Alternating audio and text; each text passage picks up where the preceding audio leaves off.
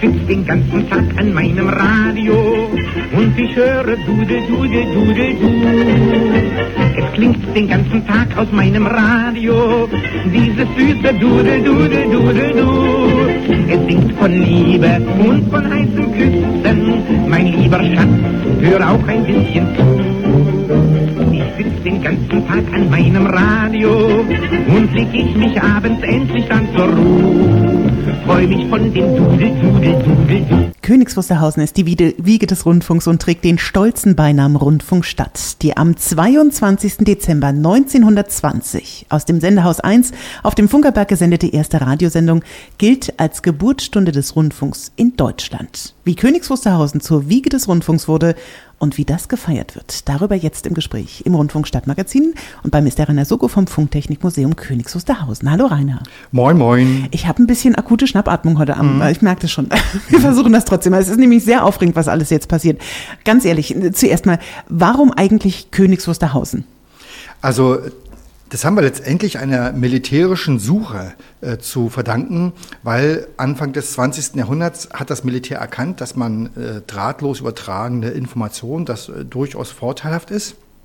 Und man hat nach einer Sendestelle gesucht. Mhm. Voraussetzung dafür war äh, ein Bahnanschluss, um Materialien gut transportieren zu können, eine gewisse Infrastruktur vor Ort, eine, eine örtliche Stromversorgung und wichtig war, das Grundstück musste also fürs Militär verfügbar sein. Und das alles konnte Königs Wusterhausen bieten, vielleicht auch, weil das Schloss Königs Wusterhausen und dieses ganze Umfeld sozusagen äh, rund um äh, die königlichen Gefilden da durchaus Bekanntheit hatten. Ja, es war also bekannt, dass es Königs Wusterhausen gibt.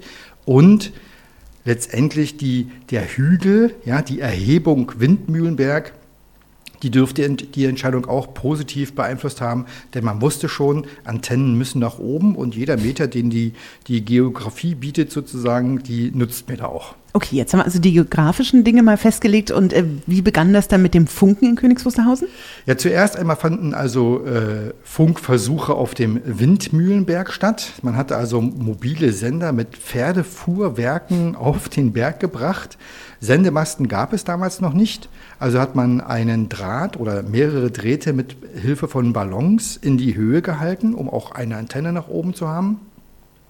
Und man hat eben angefangen, äh, Nachrichten in telegrafischer Form, also quasi so Morse-ähnlich zu übertragen. Und die Versuche müssen erfolgreich gewesen sein, mhm. äh, insbesondere vom Funkerberg oder vom damaligen Windmühlenberg. Denn dann wurde beschlossen, hier die Zentralfunkstelle des Heeres einzurichten. Es wurde die Funkerberg-Kaserne gebaut und eben 1916 das Senderhaus 1 in Betrieb genommen. Okay. Und von, von nun an wurden also hier eben in Telegrafieform militärische Nachrichten übertragen mhm. und äh, in, von den Militärfunkern auf der Empfangsseite dann in Text äh, umgesetzt. Letztendlich bis zum, ersten, äh, bis zum Ende des Ersten Weltkriegs weil dann war es ja auch äh, mit dem Militär vorbei. Deutschland wurde entmilitarisiert und das Militär eben aufgelöst. Okay, also rein Militär erstmal. Und was ja. passierte dann mit der Sendestelle? Und das ist eigentlich ein großer Glücksfall. okay. äh, das ist letztendlich äh, den Regularien des Versailler Vertrages auch zu verdanken, dass eben alles entmilitarisiert werden sollte und auch die Sendestelle Königs Wusterhausen durfte nur noch zivile Nachrichten übertragen. Mhm. Und die äh, Sendestelle wurde also der Reichspost zugeordnet. Telefunkendirektor Hans Bredow wurde Ministerialdirektor im Reichspostministerium und eben war zuständig, äh, die zivile Nutzung äh, für die bisherigen Anlagen zu finden. Und so begann man in Königs Wusterhausen so Wirtschafts- und Börsennachrichten zu verbreiten an 70 Reichspostempfangsstellen. Die waren also in der ganzen äh, Republik verteilt und die haben im Prinzip diese Nachrichten empfangen, haben die aufgeschrieben und an zahlende Abonnenten weitergegeben. Mhm. Und das hatte eben den Vorteil, dass zum Beispiel eine Tageszeitung äh, die Nachricht einen Tag schneller drucken konnte äh, oder eben, dass insbesondere auch so Finanztransaktionen durchaus sozusagen lukrativer wurde. Gut platziert wurden. Äh, ja, ja, ja, ja, genau. okay. So, und äh, letztendlich ist es aber auch so, dass natürlich diese Verbreitung von Nachrichten mit Hilfe dieser Lichtbogensende, die damals verwendet wurde, das haben die zum Vorwand genommen, die Techniker vor Ort, um eben auch mit Sprache und Musik zu experimentieren. Mhm. Und was war dann der Anlass überhaupt für diese Versuche? Und da kommt nochmal Hans Bredow ins Spiel. Ah, okay. Ja, weil Hans Bredow hatte schon 1917 an der Front äh, eigentlich äh, sozusagen für Telefunken militärische äh, Versuche angestellt zur Übertragung mit Hilfe von Röhrensendern und Empfängern und hatte dabei äh, auch schon quasi kleine Probeübertragungen mit Sprache und Musik sozusagen ähm, gemacht. Mhm. Also er hat äh, ähm, rezitiert aus also einem Roman oder hat Geschichten vorgelesen. Einer seiner Soldaten hat Mundharmonika gespielt. Mhm. Und das war erstmal, die haben es erstmal nur so probiert. Und es ist eben äh, überliefert, dass äh, die Wirkung im äh, Schützengraben enorm war, weil die Soldaten mit einmal etwas hatten, was sie ja so nie kannten. Ja. Und das wollte Bredow gerne als Rundfunk etablieren, hat dann im November 1919 äh, das erste Mal das auch versucht, öffentlich darzustellen, hat Vertreter aus der Politik, aus der Wirtschaft, Medienvertreter und den Postminister eingeladen, um eben dieser Vorführung ähm, sozusagen zu folgen übertragen wurde mit einem Sender aus dem Reichstelegrafenamt. Mhm. Äh, und die Wiedergabe aber war eine einzige Katastrophe. Die Lautstärke war ganz gering, nur die ersten Reihen vorne konnten was hören. Da wurde die Lautstärke hochgedreht, dann wurde alles total verzerrt und unverständlich. Und das war, wie gesagt, äh, eine große Blamage für Hans Bredow. Und äh, das dürfte der Anlass gewesen sein, die okay. Techniker aus Künstlerhausen nochmal zu überzeugen, doch wirklich das zu versuchen, gut und qualitativ ordentlich zu übertragen. Und ähm, das haben sie denn ja auch gemacht und sich mit der Übertragung von Sprache und Musik beschäftigt. Wahnsinn. Und damit sind wir jetzt an einem ganz interessanten historischen Startpunkt, denn wie die erste Rundfunksendung vor 100 Jahren dann wirklich entstand, darüber gleich mehr hier bei Hitradio SKW und dem Rundfunk Stadtmagazin zusammen mit Rainer Sucko. Nicht nur einmal noch. Unverkennbar Kerstin Ott, nur einmal noch hier bei Hitradio SKW und wir sind mittendrin im Rundfunk Stadtmagazin zusammen mit Rainer Suko. Moin, moin. Genau, und jetzt unterhalten wir uns wirklich über großartige Dinge. Vor 100 Jahren wurde die erste Rundfunksendung in Deutschland gesendet. Wie kam es denn dazu? Also am Anfang muss man sagen, stand das Experiment. Okay. Ja, denn nichts, was man zum Senden braucht, äh, das gab es. Fangen wir hier bei dem Mikrofon an, mhm. gab es nicht. Man hatte aber Sprechkapseln vom Telefon, die man anfänglich als Mikrofon quasi genutzt hat. Äh, zur Übertragung äh, von Sprache und Musik im, im, Sender zum Verständnis muss das Signal, das Tonsignal auf eine Trägerfrequenz moduliert, also aufgetragen werden. Das kannte, konnte man am Anfang auch nicht so besonders gut äh, und hat es mit der sogenannten Punksdrossel, so heißt diese okay. Baueinheit, ja. Äh, gelöst und äh, auch für die Wiedergabe von Musik, die man ja also als Sender ja auch spielen möchte, gab es zwei Möglichkeiten, also Grammophonplatte oder selber spielen. Ah, okay. Und äh, das haben die sozusagen alles in Künstlerhausen genutzt mhm. und auf einen Punkt zusammengebracht. Das muss man mal sagen, das war das Entscheidende. Mhm. Ähm, Sie haben zum Beispiel äh, zum Abspielen von Grammophonplatten die Sprechkapsel vor den Grammophontrichter montiert. äh, Sie haben eben live gespielt in yeah. diese Telefonkapsel hinein. Und äh, es wurde im Prinzip im Frühjahr 1920 angefangen zu experimentieren, anfänglich mit äh, der Übertragung von Sprache. Man hat also versucht, äh, wie man sprechen muss, um es auf der Empfangsseite überhaupt verstehen zu können. Dann wurde mit Musik äh, sozusagen experimentiert und die Musikübertragung und der Klang wurde optimiert. Und als Höhepunkt dieser Versuche äh, hat man gesagt, am 22. Dezember 1920, jetzt sind, wir, sind wir soweit, jetzt können wir als Weihnachtskonzert zeigen, dass wir in der Lage sind, Rundfunk zu senden. So als Licht der Welt. Ja, toll. Genau. Weiß man denn, was gesendet wurde? Ja, und das ist äh, leider nur sehr eingeschränkt, ein bisschen so das Manko. Man weiß es eben nicht. Mhm. Ähm, was wirklich bekannt ist, ist, äh, wie das begonnen hat. Es wurden also die Hörer begrüßt und es äh, wurde ein kleines, bescheidenes Weihnachtskonzert angekündigt. Äh, wir wissen, dass als erstes Lied Stille Nacht, Heilige Nacht gespielt wurde. Mhm. Wir wissen, dass Erich Schwarzkopf und Otto Krischan vor Ort, Techniker sozusagen, in die Aufführung involviert waren. Wir wissen auch, dass Harmonium, Geige und Klarinette gespielt wurden. Und das war es eigentlich schon. Mhm. Wir gehen davon aus, dass die äh, Sendung maximal eine Stunde gedauert haben kann, weil die damaligen Lichtbogensender länger nicht äh, sozusagen am Stück betrieben werden konnten. Und damit äh, sozusagen erschöpft sich unsere, unser Wissen. Okay, okay. Und wer konnte überhaupt die Sendung hören? Ja, das ist spannend, weil Ja. Rundfunk hören war ja verboten zu dieser Zeit. Ah, weil- genau, ja, das, ja, klar. Mhm. Das, also das kann man sich ja heute gar nicht vorstellen, aber offiziell gehört haben diese Reichspostbeamten in den Reichspostempfangsstellen, die wir vorhin schon mal hatten, weil die haben ja sonst die Wirtschafts- und Börsennachrichten gehört und die dürften ganz amüsiert gewesen sein von dem, von der Alternative. Dann gehört haben mit großer Sicherheit Schiffsfunker, Mhm. weil damals hat man ja sozusagen nach SOS, Notrufen, Wetterwarnungen äh, rund um die Uhr eigentlich den Schiffsverkehr abgehört oder auf den Schiffen den, den Funkverkehr abgehört. Und es haben zahlreiche Stationen aus dem Ausland äh, zugehört und von denen liegen auch Empfangsberichte vor. Und ich will hier mal zitieren, zum Beispiel aus Sarajevo äh, wurde geschrieben, ihr heutiges Telefoniekonzert war ausgezeichnet, ebenso der Gesangsvortrag des Hahnes. Beglückwünschen ihren Erfolg und Gruß. Wow. okay. Immerhin, Ja, genau, immerhin Sehr schön. 1500 Kilometer entfernt. Mit dem Hahn, das werden wir immer wieder gefragt, weil wir das ja auch selber erzählen, äh, gibt es zwei Varianten. Also entweder, oder es gibt die Überlieferung, dass einer der äh, Angestellten auf dem Funkerwerk besonders gut Tiere imitieren konnte. Okay. Und das könnte es gewesen sein. Vielleicht war es aber auch einfach der Gesang. Also äh, keine Ahnung. Ein Kompliment. Aber, oder eben aus, aus England zum Beispiel, ihre Telefonie ist sehr laut und kann im ganzen Zimmer mit gewöhnlichen Telefonen und einem Vierfachverstärker gehört werden. Die Entfernung von hier bis zu ihrer Station beträgt 1200 Kilometer. Das ist ja unglaublich, ja. Ja, das ist, das, das ist wirklich unglaublich. Oder nochmal hier Wehendamm, Holland. Äh, ich empfange mit drei nebeneinander aufgestellten amerikanischen Lateralspulen und bemerke, äh, dass die Abstimmung leicht ist, stelle in erster Reihe fest, dass die Lautstärke der von Ihnen gegebenen Telefonie und Musik sehr kräftig ist, absolut ohne Nebengeräusche, prächtig moduliert und die Stimme des Redners deutlich und schön artikuliert klingt.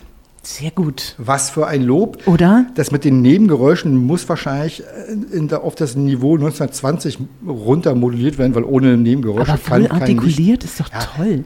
Aber wir, das Ja? ist wirklich. Schön.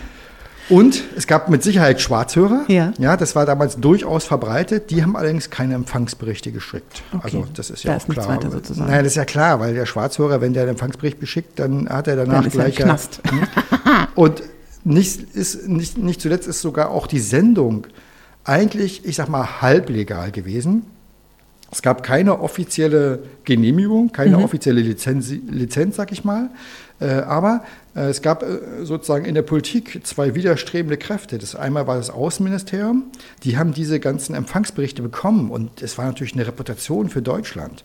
Und dagegen stand das Innenministerium, die gesagt haben, das ist nicht offiziell, das gibt's nicht, das ist verboten, das dürft ihr nicht machen. Und Hans Bredow hat quasi seine schützende Hand über diese ganzen Experimente gehalten und so ist eben zu dieser ersten Weihnachtskonzertsendung am 22. Dezember 1920 gekommen.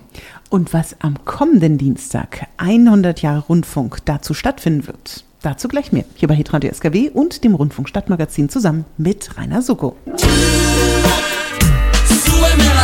Enrique Iglesias, Supreme La Radio, hier bei Hitradio SKW. Und Radio ist das Stichwort schlechthin. Darum geht es jetzt nämlich im Rundfunk Stadtmagazin zusammen mit Rainer Suko. Willkommen.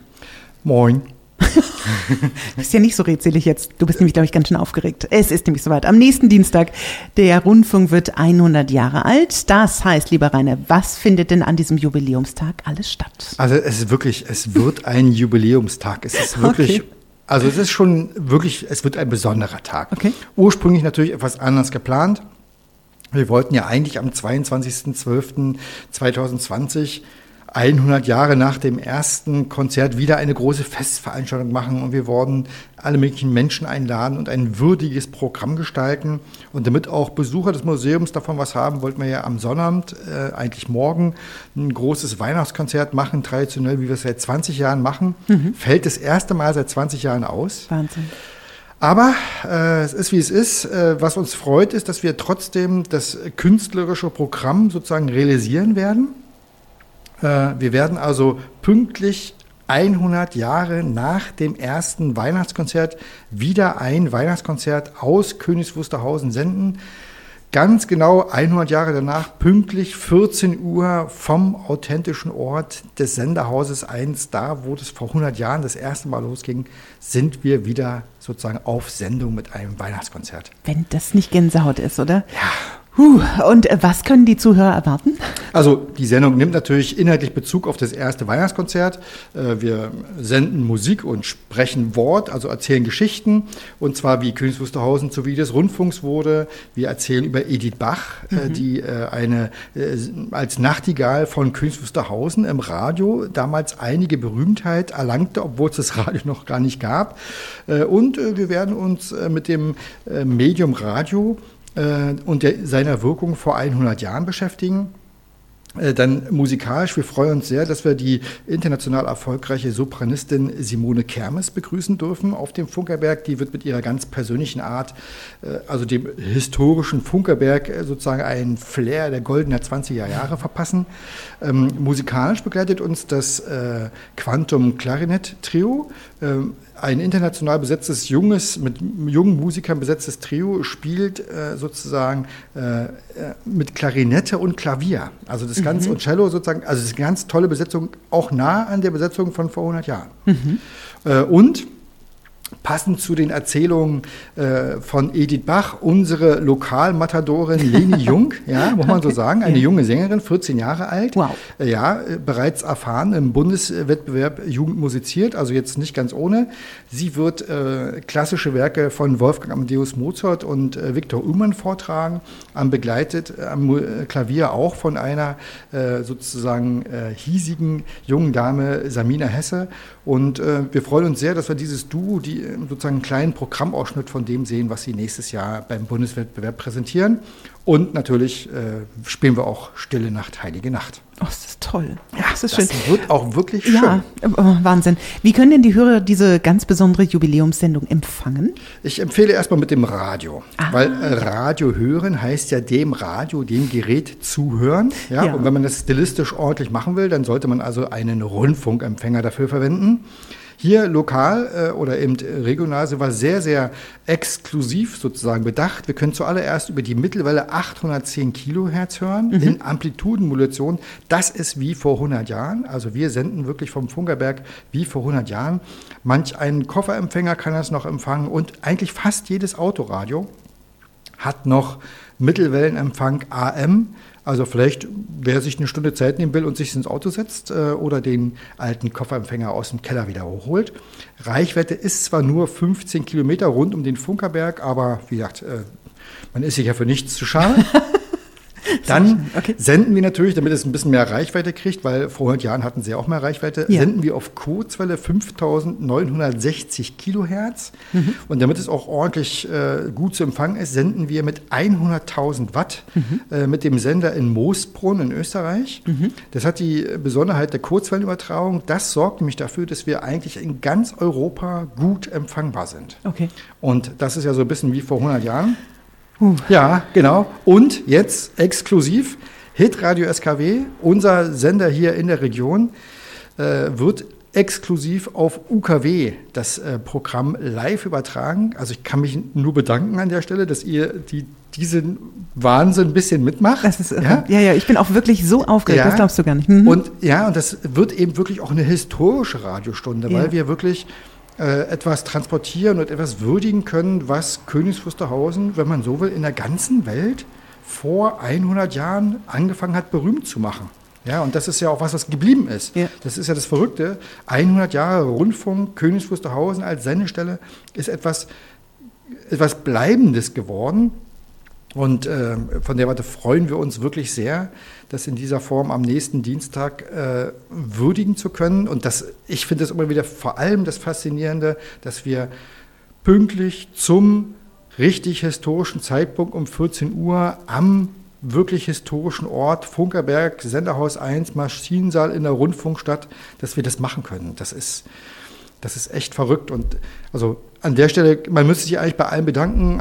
Zuallererst bei der Stadt Königs Wusterhausen, muss man ganz klar sagen, die das Museum unterstützt und äh, die Betreibung sozusagen unterstützt. Ohne die würde das alles nicht gehen. Aber auch die vielen, vielen Projektpartner, die dabei sind, die ganzen Medienpartner.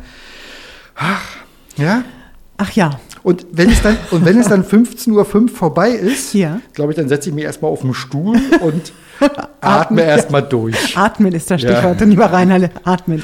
Gut, also ja. es wird wirklich ein ganz historischer, ein besonderer Dienstag und wir haben die große Ehre, das äh, auch mit zu übertragen hier bei uns im Radio. Wir sind sehr gespannt. Wir haben ein bisschen gestern schon geübt, dass das alles so technisch von unserer Seite aus gewährleistet wird. Aber ich stehe jetzt schon mit kalten Händen und denke, wow, das wird ein ganz, ganz großes Erlebnis. Seien Sie also auf jeden Fall dabei. Am kommenden Dienstag, 14 Uhr, übertragen wir diese historische Radiostunde hier bei uns. Lieber Rainer, bis dahin heißt es atmen. ich gebe geb mir Mühe. Das war das letzte Rundfunkstadtmagazin für dieses Jahr, für ja. dieses sehr besondere, außergewöhnliche Jahr. Und ich finde, gerade in Zeiten dieser Pandemie ist es ein ganz besonders tolles Ende, was ihr damit jetzt mhm. auch realisiert. Und deswegen auch ein herzliches Dankeschön an euch. Danke für viele bereichernde, tolle Stunden in diesem Jahr. Ähm, wir hören uns sowieso. Ja. Aber bis dahin wünsche ich dir natürlich, wie gesagt, atmen, viel Kraft. Den 22. schreiben wir uns nochmal ganz dick in den Kalender und ansonsten wünschen wir dir natürlich im Namen von Hitradio SKW ein gutes Weihnachtsfest, guten Rutsch, freuen uns auf weitere tolle Rundfunkstadt-Magazin-Sendungen und der Rainer ist noch da. Sie können natürlich jetzt anrufen unter 03375 52 73 60 und Sie können eine Mail schreiben an verein.funkerberg.de. Themen, Ideen und jede Zuschrift bekommt eine persönliche Antwort von mir. So schön ist es. Lieber Rainer, ich danke dir sehr. Äh, ich wünsche guten Empfang.